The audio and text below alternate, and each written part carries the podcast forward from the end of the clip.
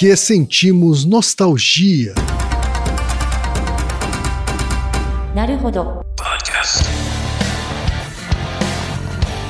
Bem-vindo ao Naruhodô, podcast para quem tem fome de aprender. Eu sou Ken Fujioka. Eu sou Altair de Souza. E hoje é dia de quê?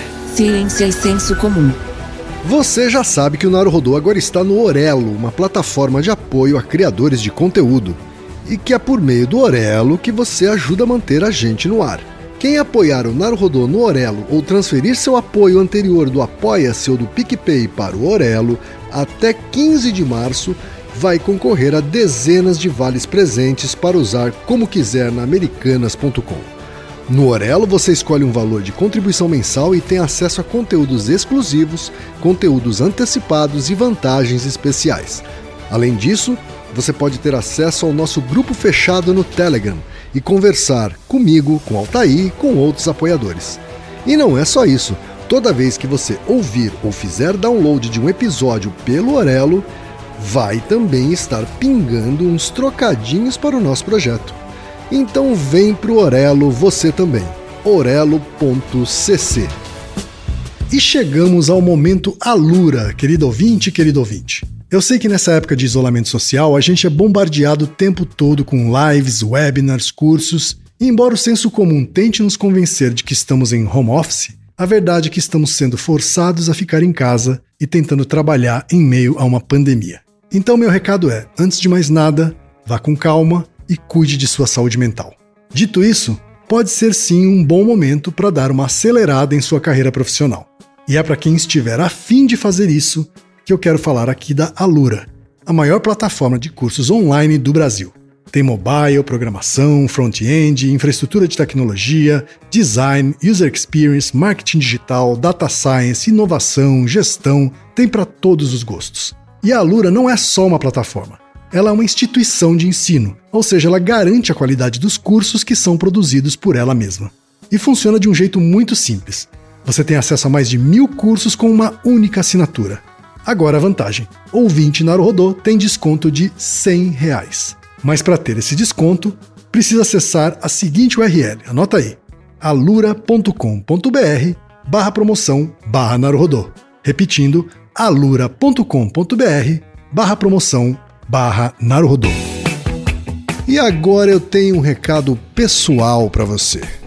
O Vitor Camejo, meu amigo, criador e apresentador do Jornal de Casa no YouTube e um dos melhores comediantes do Brasil, está entrando em turnê com seu novo solo, Política para Leigos tudo o que você precisa para brigar no grupo da família. Nesse show de stand-up, o Camejo satiriza nosso momento eleitoral e tudo que nos trouxe até aqui ou seja, ajuda a gente a rir nesse momento desgraçado em que esse governo genocida nos meteu. A turnê vai passar por quase todas as capitais do país, então fique ligado nas datas e garanta seu ingresso. Visite victorcamejo.com. E se ainda não segue ele no Instagram, tome vergonha na cara e siga agora mesmo, arroba Victor Camejo. Um abraço, Camejo, e boa turnê! Altaí, temos pergunta de ouvintes, Altaí. Vários ouvintes, é uma pergunta que se relaciona com vários outros episódios e queremos gerar sensações ambíguas em vocês, porque nostalgia não deixa de ser uma emoção complexa. E o episódio de hoje vai ser para explicar o que representa essa complexidade. É isso aí. A primeira mensagem, Altaí, é da Amanda Fernandes, que fala de Pernambuco e é estudante do ensino médio, Altaí. Ela diz o seguinte: primeiro de tudo, quero agradecer e parabenizar pelo ótimo trabalho. Acompanho o projeto há alguns meses e é o meu favorito. Meu pai costuma deixar o rádio ligado aqui em casa e certa vez estava tocando uma música de que gosto muito. Ela é relativamente otimista e passa uma sensação de relaxamento para as pessoas que já conversei sobre, mas curiosamente eu me sinto um pouco angustiada ao ouvir. Já aconteceu com algumas outras canções e por mais que eu goste delas e não me lembre de ter experiências ruins com elas, uma leve sensação de ansiedade é inevitável. Meu coração acelera um pouco, nada sério devo dizer, mas isso me deixa curiosa. Por que as pessoas percebem as mesmas coisas de maneiras diferentes e como algo que você gosta pode causar uma sensação negativa?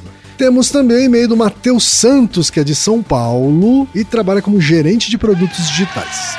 Minha namorada me apresentou o Naruhodô anos atrás e desde então vocês são companhia sempre que pegamos o carro para viajar, principalmente para o sul de Minas, na minha cidade natal. Bom, a gente viajava antes da pandemia. Todos nós, né, Matheus? Pois é. Mas quando dá, dá aquela escapadinha. Viajar de carro é uma viagem relativamente segura. Né? Uhum. Voltando aqui, minha pergunta é simples e diretamente relacionada com minhas origens mineiras. Preparar comida no fogão a lenha faz com que ela fique mais gostosa? Sei que o mais gostosa vai variar de uma pessoa para outra, mas a experiência, a nostalgia me dizem que nada se compara a um bom prato feito no fogão a lenha. Também temos a mensagem do Olímpio Barbosa, que é estudante de medicina e natural de Maceió, Alagoas. Ele diz o seguinte: um dia desses estava conversando com meu pai sobre os tipos de entretenimento da época dele, anos 70 e 80, e inevitavelmente ele falou: melhor era no meu tempo. Assim como eu já me peguei pensando que minha infância, do início dos anos 2000, era melhor que a de hoje. Então eu queria saber o porquê de tendermos a achar que as coisas do nosso tempo eram melhores que atualmente. A nostalgia nos faz esquecer dos momentos ruins? E temos também o e-mail do Daniel Carneiro, que é da Baixada Fluminense, no Rio de Janeiro. Gostaria de saber se tem alguma parte da ciência que explica o porquê de sermos tão ligados ao passado, onde temos épocas que a nostalgia é forte, onde também repetimos com frequência no meu tempo era melhor. E finalmente temos a mensagem do Bruno Cruz, que é motion designer de Sorriso, Mato Grosso. Alô, Naro Rodeiro! Sempre tive vontade de ouvir podcast, mas nunca segui nenhum por mais de dois episódios por causa do tempo deles que me cansava. O formato de vocês é o que eu buscava todo esse tempo. Comecei a ouvir recentemente e logo vou acompanhar os atuais. Minha dúvida é sobre o que acontece no corpo e nos sentidos quando sentimos saudade. Essa manhã eu estava lembrando dos tempos de infância e como era bom, as dezenas de brincadeiras que tínhamos e fui acometido de uma nostalgia e saudade instantânea muito forte. Altair, o que é que a ciência tem a dizer sobre esse sentimento de nostalgia, Altair? Você se sentiu tocado pelas mensagens? Olha, eu acho que eu, eu confesso para você que imediatamente comecei a me lembrar de algumas coisas. isso, isso, exatamente com isso que eu quero começar o episódio. Eu vou fazer um teste com você, quem? Ó, é, é de verdade, quem não sabe. Esse som tem dois segundos. Ouve esse som, primeiro você vai ter que identificar o que é. Eu acho que você consegue, que é, é, deve ser muito familiar para você. Boa noite, mãe. Boa noite, John Boy. que som é esse, Kim? Os Waltons.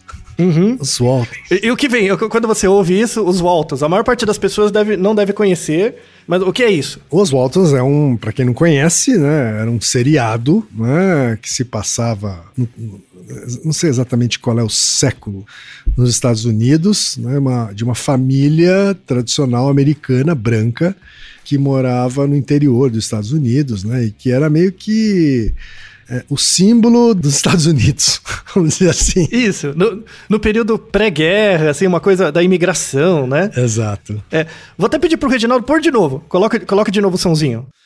Boa noite, mãe. Boa noite, John Boy. Era, é, esse, isso praticamente encerrava todos os episódios no, do, dos Waltons, né? Que era o momento em que a família ia dormir. Né? Então você ouvia o som dos grilos, né? o, o zunido da mata. Isso. E, e, e, o que traz, assim, é, é, a sua pessoa de hoje pode ter uma crítica sobre é, é, é, ah, o seriado em si, o contexto histórico, político, enfim.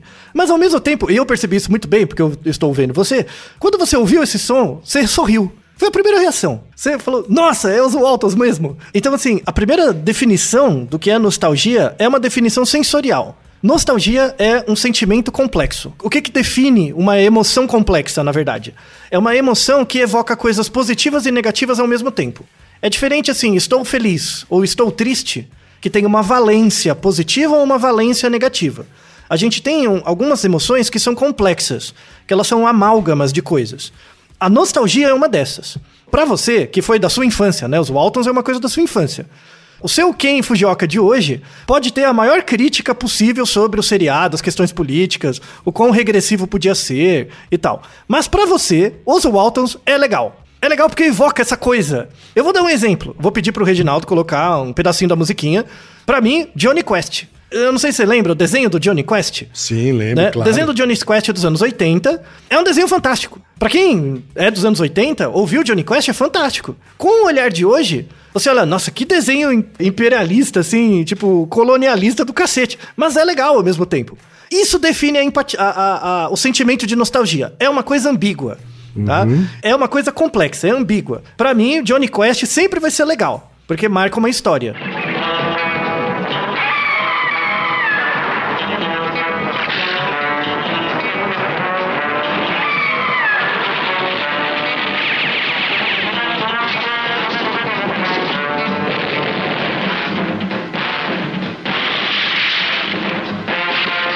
Você lembra desse desenho, Kim? Lembro, lembro desse desenho. E lembro também da musiquinha dos Waltons. Isso. Ah, então. Eu, eu- vamos, vamos colocar também um pedacinho da musiquinha dos Waltons, que eu separei aqui. Que faz uma alusão a, àquela época, né? Isso. Uma coisa meio bucólica, né? Aí, ó. Quem ouve a música já sorri na hora. Que colonialismo que é? É, da hora, sabe? Nem quer parar de ouvir, né, Kim? Então, a... a- a- é- é- o que tem que ficar assim, a, mensagem inicial desse episódio sobre nostalgia é que nostalgia é uma emoção complexa e ela é ambígua. E não é pra você sentir vergonha de ter a- essa nostalgia de coisas que no. Hoje você olha, são completamente meio, meio esquisitas, mas no passado são legais. Em si são legais, porque rememoram uma parte da sua infância. Ou de um momento feliz da sua vida. Então, assim, pra mim, Johnny Quest, mesmo apesar de eu ter toda uma crítica sociológica e antropológica à ideia do, do desenho, é legal. Tem um lado legal e tem um lado de crítica. Então, eh, essa ambiguidade é uma coisa que aparece muito na fala dos nossos ouvintes, né? Então, a Amanda, por exemplo, que ela comenta: Ah, ouvi uma música, não me lembro de ter experiências ruins com essa música, mas tem uma sensação de ansiedade, parece que meu coração bate um pouco mais rápido, me sinto um pouco angustiada. Alguma coisa, alguma coisa incomoda nela, né? Isso, é, mas é um incômodo interessante, sabe? É, é, é- é ambiguidade. A nostalgia, ela tem muitos papéis positivos, mas ela também tem vários papéis negativos. Ela atrapalha a gente em muitas coisas. Quando a nostalgia atrapalha a gente, é porque quando a gente não aceita que nostalgia é uma coisa ambígua. Que ela é em si legal, mas também pode fortalecer e ratificar aspectos muito negativos da sociedade, sem deixar de ser legal. Então, um outro exemplo, Kim. Você lembra nos anos 70, era comum? Lembra do desenho do Fantasma? Ou os quadrinhos do Fantasma, né? Sim, lembro mais do Lembra? desenho do que Fantástico. dos quadrinhos. Isso, que, que ele usava aquele colã roxo, né? Uhum. Tá, o fantasma. Lembra do Lotar, né? O, o Lotar? Sim, sim. Você, você, se você pegar os enre- o enredo do, fan- do fantasma dos anos 70 e 80, tipo, é, um- é uma- é um, ícone do colonialismo, assim, completo, né? Assim como Johnny Quest. Era tão gritante o colonialismo, né? A crítica, a falta de crítica social do, do fantasma, que a- a- nos anos 80, final dos anos 80, 87, 88, eles lançaram um novo desenho relançando personagens dos anos 60 e 70 que tinham esse, esse peso muito grande do colonialismo, assim, entre a Primeira e a Segunda Guerra. Então, assim, eu não sei se você lembra, quem, mas em 87, eles lançaram um desenho que passou no Brasil, que chamava Defensores da Terra, né? E esse desenho juntava o Fantasma, juntava o Mandrake, o Lotar e o Flash Gordon, tá? Esses quatro personagens.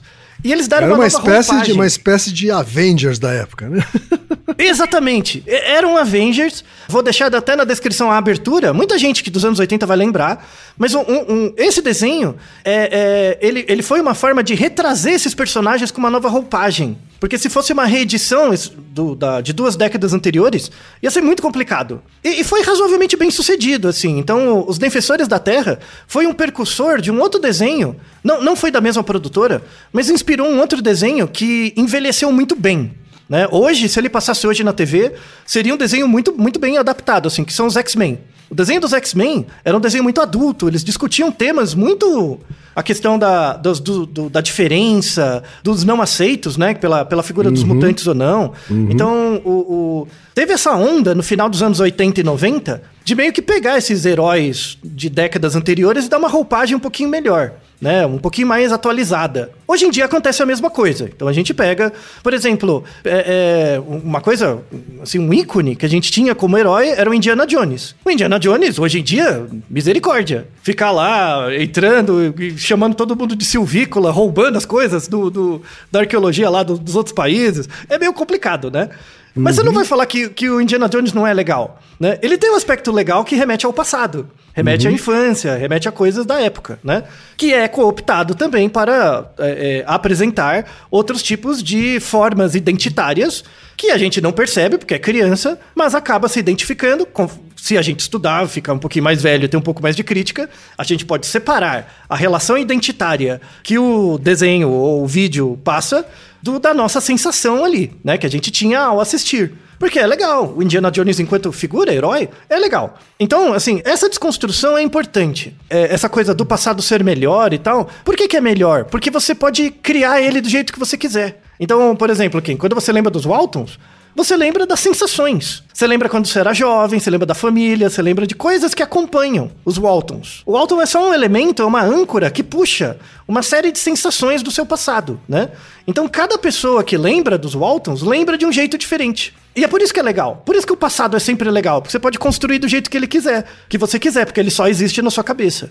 Por isso, e aí é uma coisa muito importante das áreas sociais, das áreas humanas, da história principalmente, separar história de memória. Tipo, eu posso ter uma memória muito positiva do meu passado, da minha infância, mas baseado, baseada em, em, em questões históricas que, por o coletivo, foram muito regressivas. Tá? É, é, é, importante separar isso, a visão do indivíduo da visão geral do fato histórico e da pesquisa histórica. A gente até tratou isso em episódios de, uh, anteriores. Um deles foi um episódio duplo sobre por que, que coisas no passado parecem óbvias. É, vou deixar também na descrição.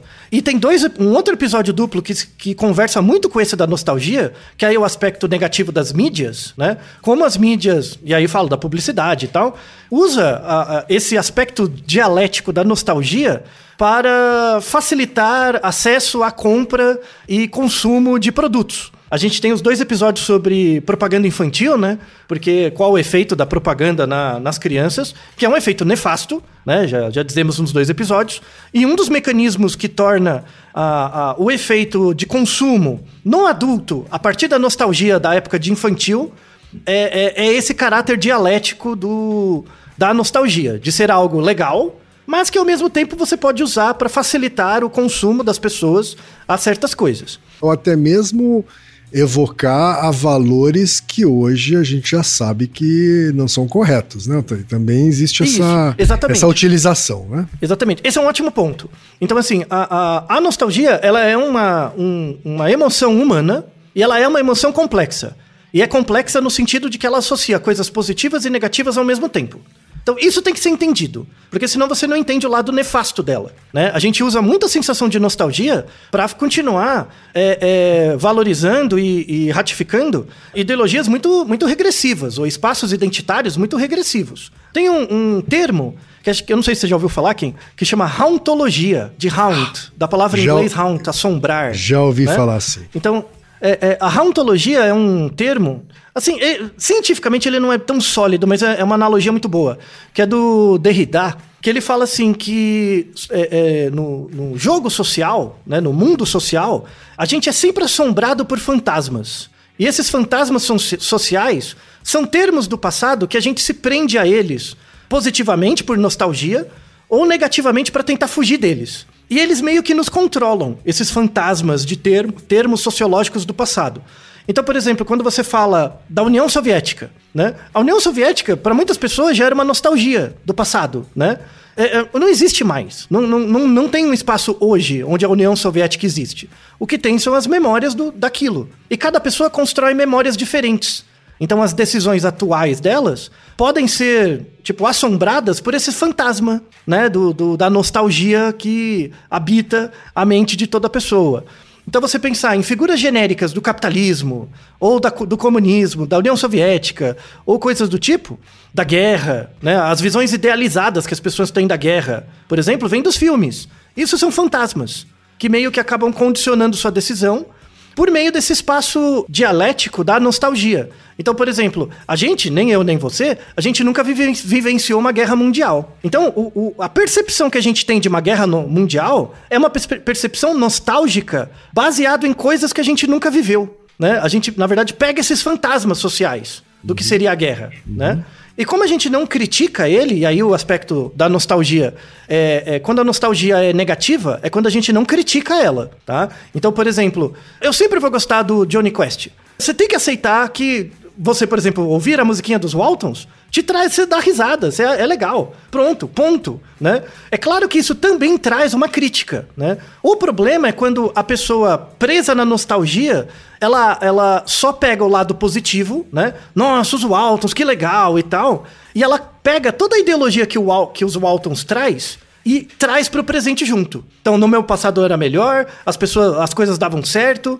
Ou seja, a pessoa não separa a emoção que ela sente da crítica, uhum. da crítica ao que aquilo representava no contexto social. Um outro exemplo muito bom é os Trapalhões. Os Trapalhões eram engraçados. Mesmo quando a gente assistia, anos 80, 90, era engraçado. Só que você tem que separar essa sensação da nostalgia do passado, do eu do passado que experienciava aquilo e associava com uma valência positiva, com o, o, a crítica do presente de que se você reconstruir aquele passado hoje, você vai estar incorrendo em generalizações e problemas. Tudo bem, Kim? Sim. Faz sentido? Total sentido. Esse aspecto dialético é importante. E aí, eu, assim, eu até começo o episódio com a crítica, porque, porque é importante você ouvir todas as evidências pensando que nostalgia é dialético. Uhum. Por exemplo, eu, eu tenho toda a empatia pelo, pelos nerdolas e os incels, assim, é, apesar deles estarem errados, eu, eu entendo, que é quando você pega um herói do passado, faz uma reedição ele no presente negro, ou com uma orientação sexual diferente, ou sei lá,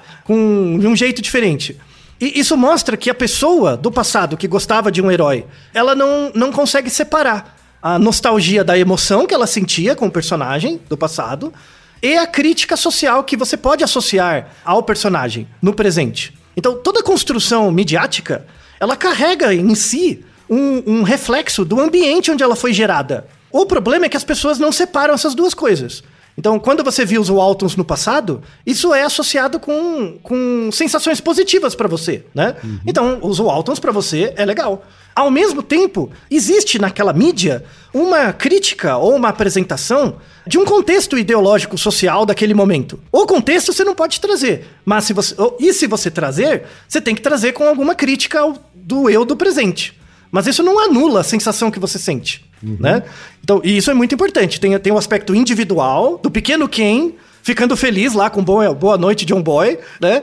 E o Ken é de hoje vendo, é, é meio, é meio complicado isso aí, essa série aí tem uns valores meio esquisitos hoje em dia. Uhum. Mas mesmo assim é legal. Falando é, é, psicanaliticamente, você, a sua criança gosta daquilo ali, mas o seu adulto tem que ter a noção do, dos problemas que aquilo também representa ao mesmo tempo, né? Isso, isso. Eu falo, eu falo como Piaget mesmo. Que o Piaget coloca, que a, que a relação entre o concreto e o formal. Então, a concretude é a emoção. Então, eu sinto, toda vez que eu vejo os Waltons ou os Johnny Quest, ou o que quer que seja, eu sinto uma coisa. Isso é concreto. A emoção que você sente é concreta. Você não pode anular essa emoção. A discussão sociológica é abstrata.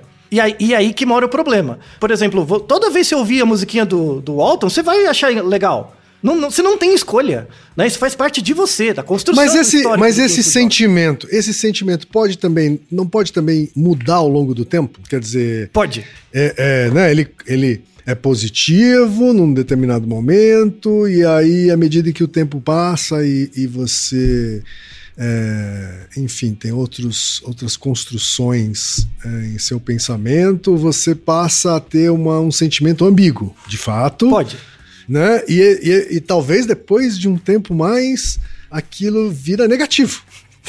O que era positivo Isso. virou ambíguo, depois o que era ambíguo virou negativo. Isso pode acontecer também. Pode, mas só acontece em uma condição que é quando você percebe a, a, ambiguidade. Então, quando você percebe que a, que a nostalgia é ambígua, ela faz você rir e ao mesmo tempo você, você se percebe como alguém no passado que concordava com certas lógicas que hoje não fazem sentido, coloca em você um conflito. Eu tenho, por exemplo, esse sentimento com o humor, com certas sketches do humor dos trapalhões.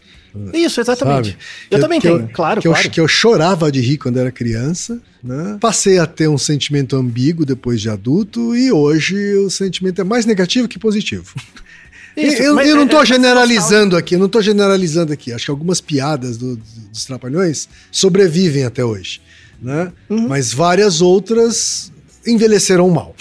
Isso, exatamente. Mas, Uhum. mas quando você lembra da piada, você lembra do você do passado, isso é um lado positivo também. Uhum. Tipo, ah, legal, meu passado. Tudo bem, né? Não adianta Então, assim, anular, né? Não adianta tentar anular uma coisa que é concreta, né? Exato. Então, isso é importante. A, a, a nostalgia ela tem dois componentes. Ela tem a emoção de você lembrar de um evento do passado, isso é concreto, porque você sente no seu corpo, né? Eu vi você ouvindo a musiquinha dos Waltos e rindo. É concreto, não tem, não dá pra esconder, né? E tem a relação entre o eu do passado e a experiência presente. E isso é abstrato. Então, por exemplo, eu chegar pra você e falar: você não tem o direito de gostar dos Waltons porque eles mostram uma estrutura de dominação, a dominação cultural dos Estados Unidos.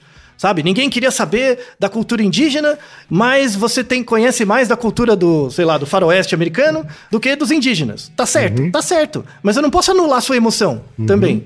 Se eu anular essa emoção, aí, aí você vai estar atacando a concretude do que eu tô sentindo. E aí, a pessoa fala, nah, você que é- vem com mimimi, né, com essa história aí do politicamente correto. Toda essa discussão do povo que defende essa ideia do politicamente correto é a pessoa que não consegue separar a emoção que ela sentia, que em geral é positiva, da reflexão do, do eu do presente sobre aquilo, né? Então, a- a- essa discussão é bem psicológica e bem importante, tá? E, e aí temos muitos artigos que tratam disso, né? Dessa, dessa dissociação. Vale a pena falar um pouquinho da história. O termo nostalgia, ele, assim, parece que ele surgiu desde sempre, mas não, não faz tanto tempo assim. Ele surgiu no século XVII, né? E por um, um psiquiatra, né, que é o Johannes Hofer, em 1688, ele es- descreveu como nostalgia um estado em que soldados sentiam. Então a primeira definição de nostalgia era relacionado com uma doença mental, com um estado de doença mental associado com soldados quando eles ficavam muito tempo no fronte, eh, longe da família e sem suporte social. Tá? Então imagina, você na guerra, sozinho, sem pessoas ali, eh, isso vai gerando um, um estado de anomia, de, de depressão até, né? Que na época eles não chamavam de depressão, chamavam de melancolia. E aí, o, o- quando eles falam que a, a moral dos soldados baixa e os soldados querem voltar para casa, seria esse sentimento de nostalgia. Então a primeira definição de nostalgia é relacionada com o sentimento do soldado querendo voltar para casa. É interessante porque o, o- a- é- esse texto né, do, do Johannes Hofer apareceu com ele estudando soldados mercenários é, suíços. Então na Suíça, século XVII, tinham muitos soldados suíços que eram mercenários, né? Quem contratasse eles, eles faziam uns negocinhos. E muitos viviam fora da Suíça. E a Suíça, na época, era um, um- um cenário muito bucólico. Então, muitas vezes, os soldados ficavam doentes. E aí iam ver, não tinha nada de físico, era saudade da, da terra natal que eles sentiam. Tem um, um- um cara muito importante para a história da, da psiquiatria, que é o Carl Jaspers, que a tese de doutorado dele foi sobre isso, né? Sobre nostalgia e, e nesses soldados, né? Em soldados suíços. E na época eles chamavam essa sensação de doença suíça, porque eles só eles descreviam muito nos soldados. Inclusive, existia uma, uma música que era proibida de ser ouvida por soldados suíços. Porque eles achavam que o, se o soldado suíço ouvisse essa música, ele ia ficar doente de nostalgia e querer voltar pra casa, né? E aí eu achei essa música. Essa música chama Kruiheben. Eu vou pedir pro Reginaldo colocar essa música, é uma música de um minuto, uma música eh, suíça. Então, por favor, Reginaldo.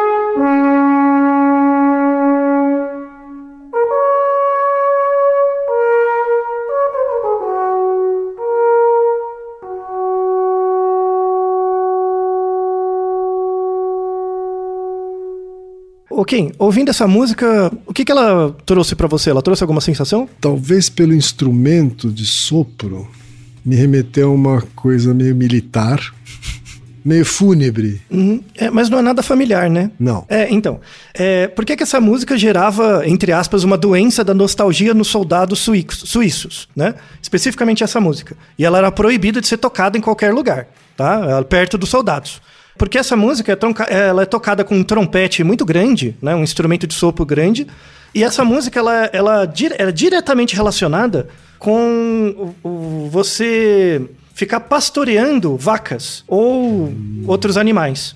Então essa era a música que era tocada pelo pastor da, das vacas, ovelhas, o que quer que seja, para pastoreá-los. E isso é, um, é, uma coisa muito suíça, né? Do Suíça clássica, assim, muito.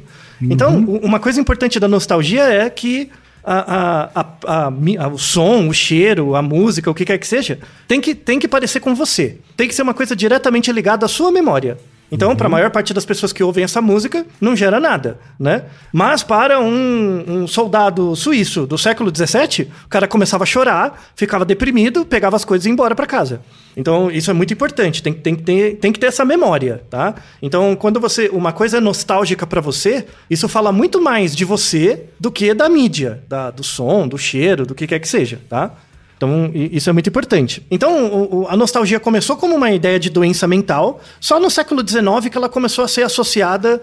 Né, não é só o homesickness, né? não é só querer voltar para casa da, da guerra. Né? Acontecem outras coisas também. Aí começou a aparecer um, umas coisas culturais relacionadas com essa sensação ambígua né, da nostalgia. Uh, a gente tem um termo em japonês, uma expressão em japonês, né, que é o homo no aware, Homo no Awaré, é uma tradução mais ou menos assim, seria uma sensibilidade pelo efêmero. De que as coisas sempre mudam, sempre passam, né? Uhum. Então, essa sensação. E aí tem uma palavra que surgiu desse termo que é o samishi. Samishi é uma saudade meio triste, né? Sim, tipo, é, meio... é, triste, é triste. É, é, é, associado com tristeza, assim, né? Uhum. No, no, no, japonês, né? Mas é, é, por causa dessa consciência de que as coisas passam e de que o efêmero é assim mesmo e tal, né? Uhum. É, então vem dessa expressão do Homo no Awaré. E tem uma, um, uma outra expressão mais moderna, que é a partir da nostalgia, que é a solastalgia. Você já ouviu falar dessa palavra? Não. Solastalgia? Não. Solastalgia é, é muito comum. Com certeza você já conheceu alguém que teve isso é uma muito comum em pessoas que emigram, não é, dentro do mesmo país, né, mudam de lugar. Aqui no Brasil é muito comum. É, são pessoas que, por exemplo, vieram do Nordeste, nasceram numa cidade, e aí falava, ah, quando eu nasci, 50 anos atrás, era, era tudo mato e tal, aí tinha um rio na minha cidade, tinha tais coisas. Aí eu vim para São Paulo trabalhar, voltei 30 anos depois e não tinha mais nada. O rio secou, sabe? Acabou a natureza, né? Então a solastalgia é esse, esse sentimento nostálgico barra negativo de você voltar no local de origem e todo o ambiente ter modificado, né? Acontece também, por exemplo, ah, você morava num certo, num certo bairro da cidade que era legal por alguma razão, depois você voltou, depois de 20 anos só tinha prédio. Uhum. Tipo, destruíram tudo, trocaram uhum. as coisas, né? Sim. A, a, a, gentrificação, né? Esse fenômeno de gentrificação, né? Da, ligado muito à especulação a, imobiliária, né? arquitetura. Né? Isso. É, gera na, no, no, nas pessoas a solastalgia, tá? Então, esses, esses termos... Então, a, a, a nostalgia nasceu numa na guerra, né, numa doença ligado a, a consequências da guerra, e depois, a partir do século XIX e XX, foi ganhando mais aspectos, né? É, ligados não só à psiquiatria, mas também à psicologia social, à arquitetura e mesmo à sociologia, né? No caso da hauntologia que eu descrevi anteriormente, né? E aí, assim, a, a nostalgia, como a gente viu, tem um aspecto dialético, tem um lado positivo e negativo, né? Quais são os aspectos é, é, positivos da nostalgia? Aí vendo pelos, pelos artigos. É... Você mencionou agora há pouco, Altair, sobre cheiro, né? A gente estava uhum. ouvindo algumas músicas aqui, falando da audição, mas você falou sobre cheiro. E eu tenho aqui comigo que cheiro é uma coisa que evoca bastante passado, né? Assim, você, você, Né? Tem, tem alguns cheiros que meio que representam uma época da vida, né? Ou um momento instantâneo do passado e que também dão essa saudade, né? Dão essa, essa, essa nostalgia, assim. Né? Depois, Sim, aliás, sim. inclusive é importante a gente separar saudade e nostalgia. Mas o cheiro também tem esse mesmo efeito, então, que uma música. Sim, inclusive é maior. Uhum, tá. Inclusive o efeito maior tem uma razão neural. Então, os receptores do, do nariz, né? é- é- o que dá mais nostalgia, assim, é cheiro e toque. Certo. Tato, Tato. né? Porque os receptores, os- é, o tocar alguma coisa familiar, algo assim, dá bastante essa, essa sensação de nostalgia do ponto de vista ambivalente mesmo, né? De que é Uhum. uma coisa do passado. Por isso que é complexo. É uma coisa do passado que passou. Aí dá aquela saudade, mas também não é saudade, porque isso pode estar num contexto que hoje não é aceitável. Dá essa, dá essa amálgama de sensações mesmo. E por isso que é uma coisa muito rica. O cheiro e o toque, eles é, usam vias neurais que não necessariamente passam pelo córtex, pré- o córtex pré-frontal ou as áreas da linguagem. né? Eles passam direto na amígdala. Então, às vezes você sente um cheiro, vem uma sensação dentro do seu corpo, você não consegue nem nomear. Tipo, vem uma coisa, né? É, é- é exatamente isso. Então, a- a- o que gera uma sensação mais profunda de nostalgia, que não depende de linguagem, é tato e cheiro. Isso com certeza, né? Tipo a sopinha da mãe, sei lá, uma coisa assim, é, dá isso aí loucamente. Às vezes você nem percebe. E, e mostra, né, como que, como que essa sensação nostálgica é complexa. Envolve muita coisa. E é por isso que é um espaço de reflexão muito importante. E é por isso que a gente tem que entender os condicionantes. Então, é, é, a gente usou mais músicas e tal, porque é um podcast, né? Mas qualquer tipo de elici- eliciação é, sensorial gera nostalgia tranquilamente. Mas muito mais toque e cheiro. Aí falando aspectos positivos da no- de você estimular nostalgia nas pessoas. O que, que gera de positivo? A principal coisa gera sensação de pertencimento. Eu tenho certeza que se, se alguém, é, quando for ouvir esse episódio, se identificou com as musiquinhas do- dos Waltons, também lá, ouviu lá o Boa Noite, e falou, nossa, é verdade, né? Você faz parte do mesmo time do Ken. Ou seja, gera coesão social, né? Esse é um fenômeno muito comum, por exemplo, na, em- na internet. No YouTube, por exemplo, você tem comunidades de pessoas que jogam jogos antigos. Nossa, eu jogava esse jogo também. Ou que fazem vídeos com desenhos. Nossa, eu via também. Você vai criando comunidades, né? Então, você ter um certo grau de nostalgia do seu passado é muito bom porque coloca você em contato com outras pessoas que também é, partilham disso. É, é positivo, tá?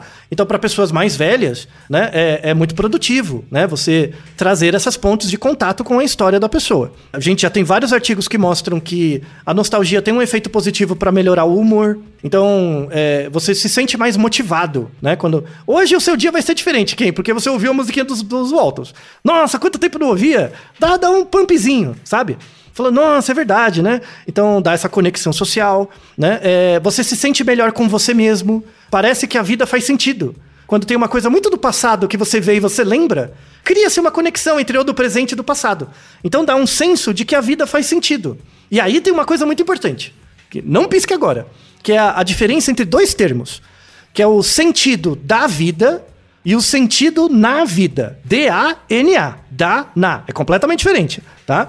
Nostalgia não dá sentido da vida. O sentido da vida em si, aquela coisa. Não. Isso aí é muito existencial, metafísico, é outra história. Mas a, a nostalgia elicia muito o sentido na vida. Então, hoje que você ouviu, eu- é por isso que eu fiz a surpresa com você, que fazia, sei lá, décadas, você não ouvia a musiquinha dos Waltons, né? Então, hoje, é, é, quando você ouve a musiquinha, gera uma percepção de que sua vida é válida. Porque tem uma conexão entre hoje e 30 anos atrás, 40 anos atrás. Então, a, a nostalgia, ela gera um sentido na vida. E isso aumenta a sua autoestima, né? E melhora o seu humor. Então é muito positivo. Tem aspectos positivos, muito legais. Tem ótimos hum, artigos muito legais que mostram isso. É, é, você tem um ganho legal pra, pela conexão, reduz seu sentimento de solidão, reduz a anomia. Então, porque as coisas parecem que fazem sentido. É, é, isso é muito legal. Mas, né, sempre tem a conjunção adversativa, mas tem coisas negativas também. É, né? porque Que o você povo- falou da de reduzir a sensação de solidão e usar a nostalgia para consumo, por exemplo, né, é uma Ah, forma, falar, tá é uma forma de reduzir a solidão, né? É uma fórmula? É, é uma fórmula? Tem gente que rebola no dinheiro com isso, usando Aham, isso. aham. É, então, tá- você já viu, né? Que vocês já, já usaram isso muitas vezes. Então, tem, tem dois aspectos negativos, tá? Da, da- principais, assim, que a gente tem evidências para falar dos efeitos da nostalgia. O primeiro é a questão do consumo. Tem muito artigo de revista de marketing, publicidade, mostrando. é, é, tem um artigo fantástico, aliás, muito bem feito, que mostra que é, é, eu faço uma pré-ativação de você, em você, da nostalgia. Então eu, eu mostro pra você vídeos lembrando coisas do passado, séries de TV, essas coisas, e depois eu te mostro uma série de produtos, né? Os produtos vão custar mais. A sua percepção é de que os produtos vão ser mais baratos do que de fato eles são. Então, olha que interessante. Inclusive, eu copiei uma parte do artigo. Tem um trecho do artigo, eu traduzi, fiz uma tradução direta, que é muito interessante. O- é, abre aspas né? Ele falando sobre o papel da nostalgia no consumo, tá? Então, abre aspas. Ela, a nostalgia, nos tranquiliza com felicidade e realização passadas. Ele gera isso em você, né? E, uma vez que essa sensação ainda permanece no seu depósito, né? Ele, ele faz uma associação disso com um banco, tá? Então, quando eu, quando eu elicio nostalgia em você, é como se você ganhasse um crédito no banco da sua memória. Logo, você se sentir nostálgico agregou em você um certo valor. Então, eu te mostrei uma propaganda que fez você se sentir nostalgia, logo você vai ter um certo crédito dentro de você. Então, o, o- independentemente de como as circunstâncias presentes podem pare- possam parecer questionar ou obs- obscurecer isso. Então, eu te falo dos Waltons, isso gera uma coisa positiva em você que é um crédito, independente do aspecto social, da discussão sociológica. Você vai ficar com crédito, né? E o valor atual, hoje, o quem de hoje, como nosso amigável agente de empréstimos bancários, nos garante que temos direito a pelo menos alguma reivindicação sobre também o futuro. O que, que isso quer dizer? Que quando eu te mostro uma mensagem nostálgica, você vai ter meio que um crédito dentro de você, né? Você vai usar esse crédito para consumir algo achando que aquela coisa vale mais do que de fato ela vale. Então, eu elicio nostalgia em você, você vai ganhar uma percepção de que as coisas valem mais, para você tentar manter essa necessidade de nostalgia no futuro, consumindo produtos. Isso é uma desgraça. É, é, tá no artigo. O cara escreveu isso, sabe? O, o marqueteiro escreveu isso. Assim, você fazer isso só por intuição é uma coisa. Outra coisa é fazer cientificamente. Os putos sabem que isso gera um efeito. Aí ele fez um experimento mostrando que quando eu faço uma ativação por nostalgia, o preço percebido de um produto diminui 25%. Você pagaria 25% a mais por um produto só por saber que é um bonequinho dos Waltons e não um bonequinho de qualquer outra coisa. No mínimo, né, Altair? Tem gente que paga até 10 vezes mais. E isso, aí entra o colecionismo. Lembra o nosso, o nosso episódio? Por que colecionamos coisas? Tem o endowment effect, né? O efeito de doação, que a gente explica naquele episódio. Né? Então, o, o- tem um outro artigo também que mostra que a nostalgia elicia a gente se- a se alimentar de forma mais saudável. É um artigo muito interessante, 2021, né, da Appetite, que eles fazem o seguinte: eles pegaram dois grupos de pessoas. Para um, eles, eles fizeram. Tem um método de você eliciar nostalgia nas pessoas, que é um teste que chama Event Reflection Test, ERT, tá? É um teste que você escreve um texto sobre o seu passado. Coisas do seu passado, você escreve um texto, isso dá uma, uma ativação nostálgica em você, né? E aí eu te dou dois, dois alimentos, né? Um alimento saudável, que eram cenourinhas, aquelas cenourinhas baby, e M&M's, tá? É, não de chocolate, o M&M de amendoim, tá bom? E aí você tem um espaço de dois minutos para consumir o quanto você quer, de cada um, né? E aí eles viram que a, a- o grupo que foi ativado nostalgicamente consumiu mais cenouras e menos M&M's do que o outro grupo, né? Então teve uma, uma ativação. E aí a teoria que eles colocam é bem interessante, que é o seguinte, que as pessoas que estão, quando estão comendo o alimento ultraprocessado, elas sabem que não faz bem. Ninguém, ninguém come salgadinho dizendo que faz bem. A pessoa sabe. Ela lida com a dissonância cognitiva. Ela sabe. Quando você está sob ativação nostálgica, ou seja, você está com um senso de conexão com o grupo, e existe uma norma social no grupo, externo a você, de que é importante se alimentar de forma saudável, você passa a se alimentar de forma saudável um pouquinho. Entende o mecanismo? Então, assim, tem o, o eu, quero chocolate, né? E tem o eu, eu sei que é bom comer coisas saudáveis, né? Quando eu faço uma ativação nostálgica em você, isso conecta você com o, o eu social, né? Com o eu social externo. Logo, as normas sociais externas passam a te controlar um pouquinho melhor, melhor do que as normas internas, né? Interessante, né? Então, assim, você pode usar para um lado positivo, que é para comer comida mais saudável, mas para um lado negativo, que é para comprar bonequinho que vale 10 e você paga 50, né? No raio do bonequinho. Então tem sempre essa, essa dialética tá sempre na coisa, né? Por isso que a cada 10 anos você tem lançamento de uma série nova de algum desenho. Eles sempre reeditam um desenho do passado é, é, de novo, né? A cada 10, 15 anos. Por eu quê? tenho uma, eu Porque tenho uma essa- essa loucurinha, eu tenho uma loucurinha de consumo, Altair, que eu espero que eu nunca efetive, de ter uma máquina de pinball em casa, sabe? Sabe aquele fliperama? Ah, claro. É? Sim, sim. Porque aquilo tem um valor emocional pra mim, sabe? Mas é óbvio Isso, que isso. quando você vai comprar uma máquina, hoje você encontra essas máquinas geralmente restauradas, né, por algum por algum profissional, algum engenheiro que resolveu restaurar essas máquinas e revender, né?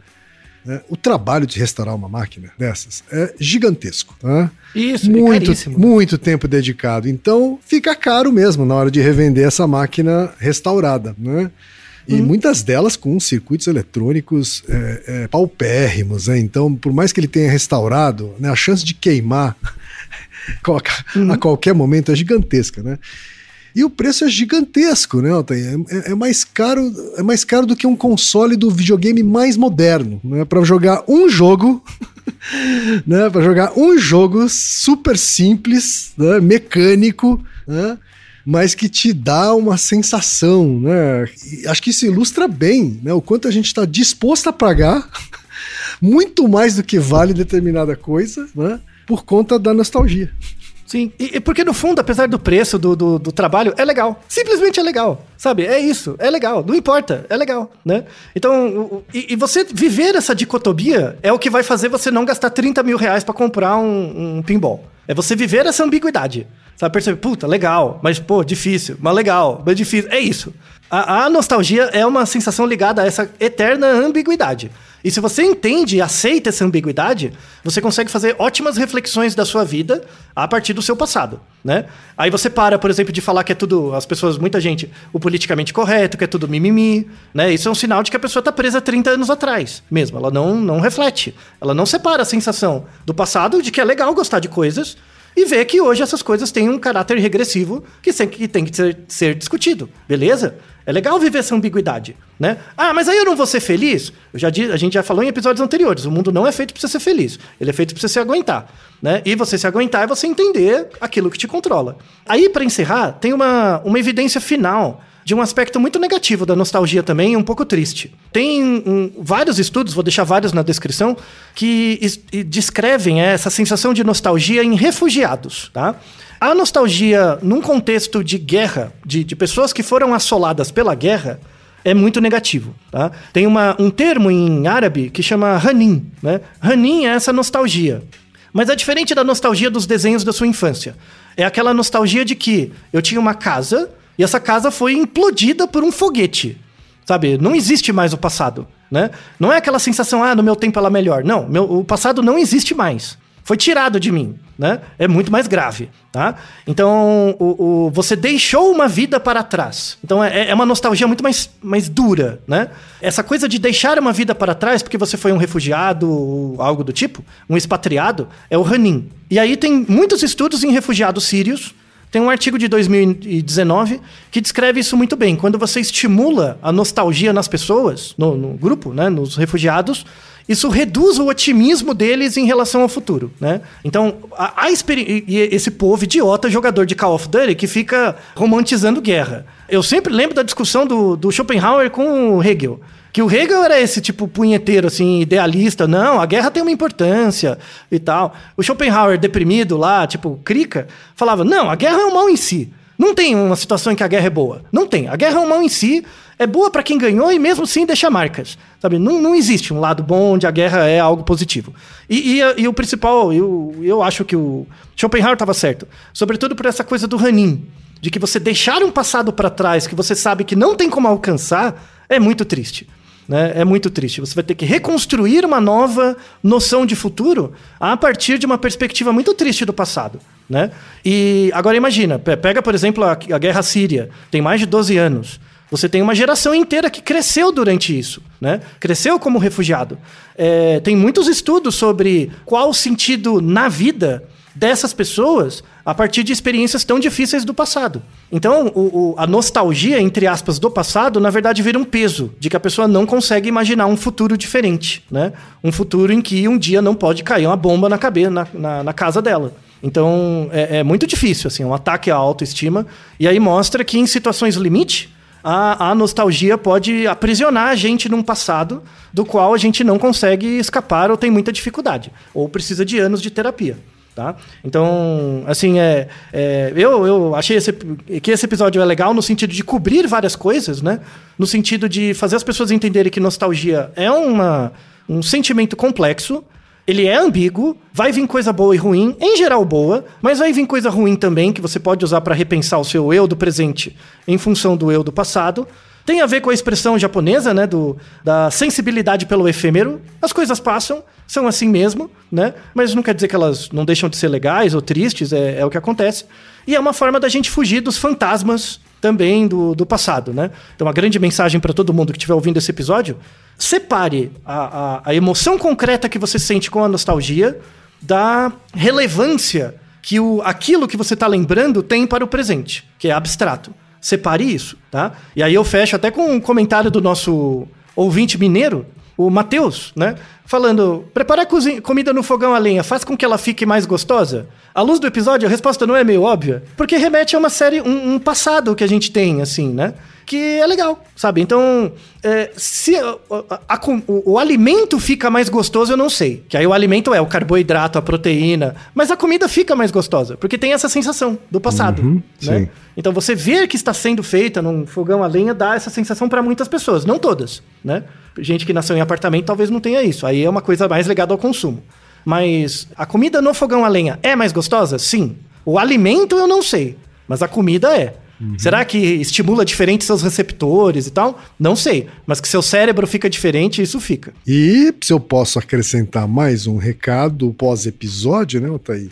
Seja um consumidor menos trouxa, menos otário, né? E também saiba lidar com um sentimento de nostalgia em relação ao consumo. Né? Não vá consumir um negócio né, só porque ele vai preencher uma lacuna emocional provocada pela nostalgia, ou reduzir essa sensação de solidão, né, que a nostalgia se aproveita né, e que marqueteiros sabem muito bem aproveitar, né?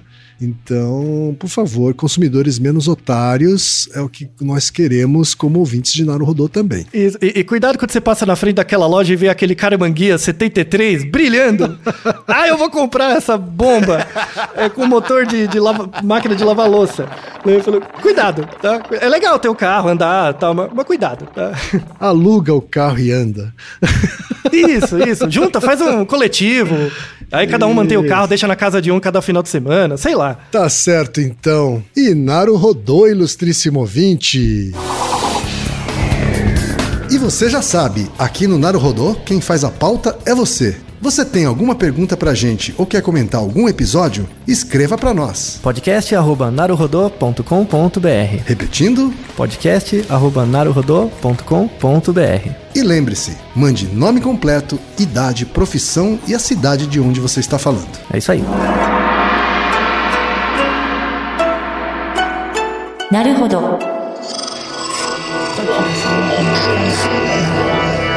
Podcast é, é apresentado por b9.com.br.